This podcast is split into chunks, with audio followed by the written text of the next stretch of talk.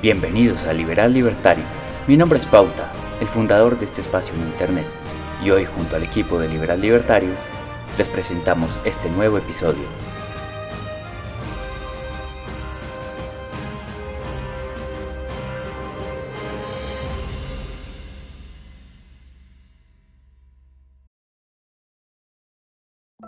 El mito de la economía liberal fascista.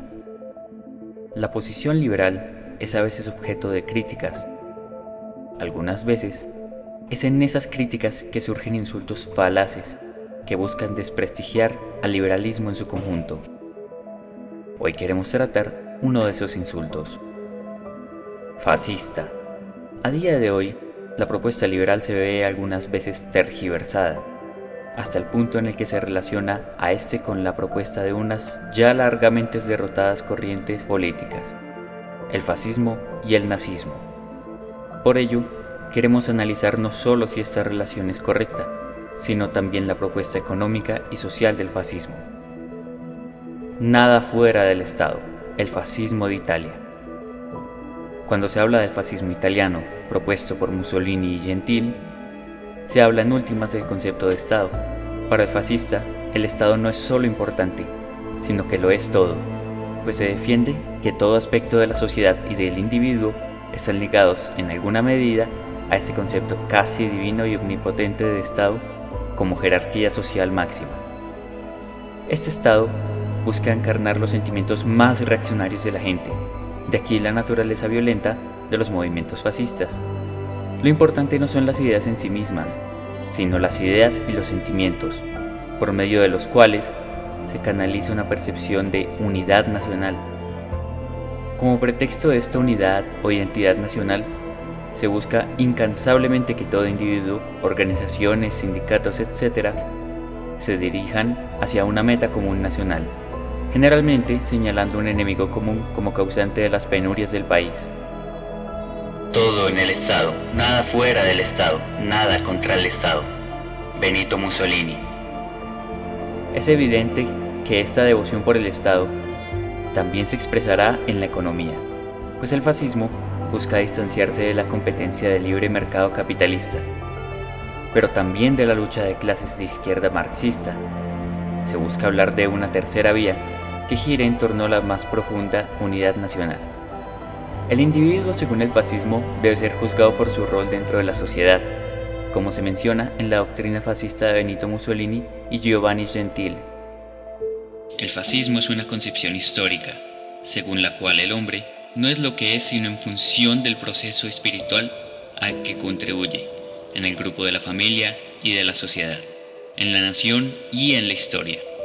La doctrina fascista de 1937. Por ello, el fascismo como lo conciben los italianos es antiindividualista, antítesis del liberalismo, pues mientras el liberal habla de libertades para el individuo, el fascista habla de libertades y poder para el Estado, con base en los cuales se expresan las raíces profundamente colectivistas del fascismo, que no puede entenderse más que como un movimiento antiliberal. Nazismo, hijo ideológico del fascismo. El nazismo también busca hablar de una tercera vía para el pueblo alemán, un discurso que busca exaltar el concepto de nación y Estado germanos, pero con una gran diferencia. Mientras que en Roma se hablaba de su identidad nacional, rememorando al imperio romano y su grandeza, en Berlín se hablaba de identidad y pureza racial, pues se decía que el concepto de nación germana se construía necesariamente a partir de la pureza racial del pueblo.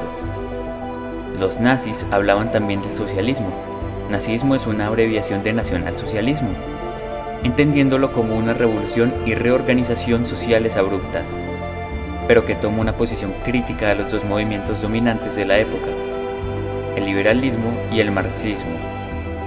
La política nazi puede resumirse en el programa de los 25 puntos del NSDAP, Partido Nacional Socialista Obrero Alemán, donde se hacen evidentes las contradicciones irreconciliables con el liberalismo. El nazismo habla del bien común antes del bien individual. Es decir, debe priorizarse al bien general, pues el individuo no es más que una extensión del Estado. En el punto 25 hablan de autoridad ilimitada del Estado, mientras que el liberalismo aboga por la regulación estricta de esta autoridad estatal, pues el Estado liberal debe reducirse a sus poderes más esenciales. El discurso liberal es anti-Estado y el discurso nazi y fascista es pro-Estado. Son antítesis irreconciliables, algo que ideólogos de ambas corrientes reconocen. Este rechazo al exterior explica una de las metas más importantes del nazismo en términos económicos, el alcance de una autarquía, la idea de una política económica de autoabastecimiento por la cual la nación no tiene dependencia del exterior, apostando por la industria nacional y eliminando así la necesidad de importaciones. La única manera de lograr esto era aplicando medidas proteccionistas, ya que había que proteger a la industria nacional y anteponerla a la extranjera, para que no haya competencia, aunque esta no fue la única política en materia económica impulsada por el régimen. La economía nazi. La economía nacional socialista gira en torno a este concepto que ya mencionamos. El bien común prima ante el bien individual. Ellos adoptan este colectivismo, pues se consideraban como socialistas, como también ya mencionamos. Sin embargo, cabe aclarar que no todos los socialistas se consideraban marxistas, siendo este el caso de los nazis, pues poniéndolo en las palabras del ministro de propaganda del Tercer Reich, Joseph Goebbels, el pecado del marxismo era degradar al socialismo en una pregunta de sueldos y estómagos, poniéndola en conflicto con el Estado y su existencia nacional. Al mismo tiempo, se apunta al burgués y al marxista, porque los dos son enemigos jurados del Estado de los próximos obreros. Nosotros estamos contra el marxismo, pero para el verdadero socialismo. El socialismo al que hacían referencia los nacionalsocialistas buscaba apelar al populismo, al nacionalismo y, evidentemente, al racismo. Ideas que se conocerían bajo el concepto del movimiento Volkisch, pues mientras el marxista defendía una revolución proletaria universal, por medio de la cual se derrocaría el sistema capitalista y en la cual el Estado terminaría por ser un ente innecesario, el fascismo defiende que dicha revolución proletaria debe darse exaltando lo nacional, es decir, en rechazo a lo externo en donde el Estado se vuelve imprescindible. El régimen nazi también adelantaría una política de gasto mediante la cual se buscaba financiar el rearme alemán y la industria nacional, política ideada por el entonces ministro de Economía Hjalmar Schacht. Leo Rockwell, en un artículo publicado en el Instituto Mises, nos dice que Hitler suspendió el patrón oro, inició enormes programas de obras públicas como las autopistas, protegió a la industria frente a la competencia extranjera, expandió el crédito, instituyó programas de empleo, acosó al sector privado en decisiones sobre precios y producción, expandió ampliamente el ejército, aplicó controles de capital, instituyó la planificación familiar, penalizó el tabaco, introdujo la atención sanitaria nacional y el seguro de desempleo, impuso estándares educativos y acabó teniendo enormes déficits. El programa intervencionista nazi fue esencial para el rechazo del régimen de la economía de mercado y su adopción del socialismo en un país. Los nazis razonaban la economía con base en los conceptos de raza de nación y el contexto histórico en el que se vivía, idea adoptada por la Escuela Historicista de Economía. Por ello, la economía no respondía más que a la propaganda y a las políticas del partido nazi. Y por ello, decían los nazis, se necesitaba un líder claro, alguien que dictara el enfoque a seguir de la nación en su conjunto y, en consecuencia, de la economía pues los nazis eran defensores de la planificación económica desde el Estado. Detrás de la economía también debe haber poder, dado que solamente el poder garantiza la economía. Adolf Hitler. Esta política económica de intervencionismo y dirigismo estatal, esencial e imprescindible para los regímenes fascistas, además de ser irreconciliable con la postura liberal, implica una consecuencia a largo plazo, pues conlleva a inflación y deterioro económico. Pan para hoy y hambre mañana. Conclusión.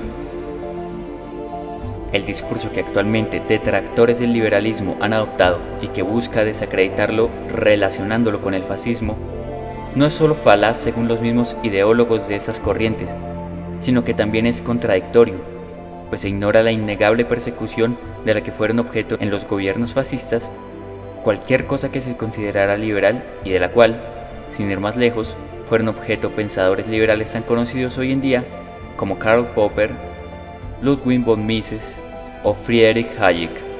Si hablamos de la realidad, se debe recurrir a los hechos, y la verdad es que Hitler nunca aplicó medidas liberales durante su gobierno, sino que persiguió a todo defensor del liberalismo, pues el obsoleto discurso fascista es la antítesis liberal, totalmente irreconciliables.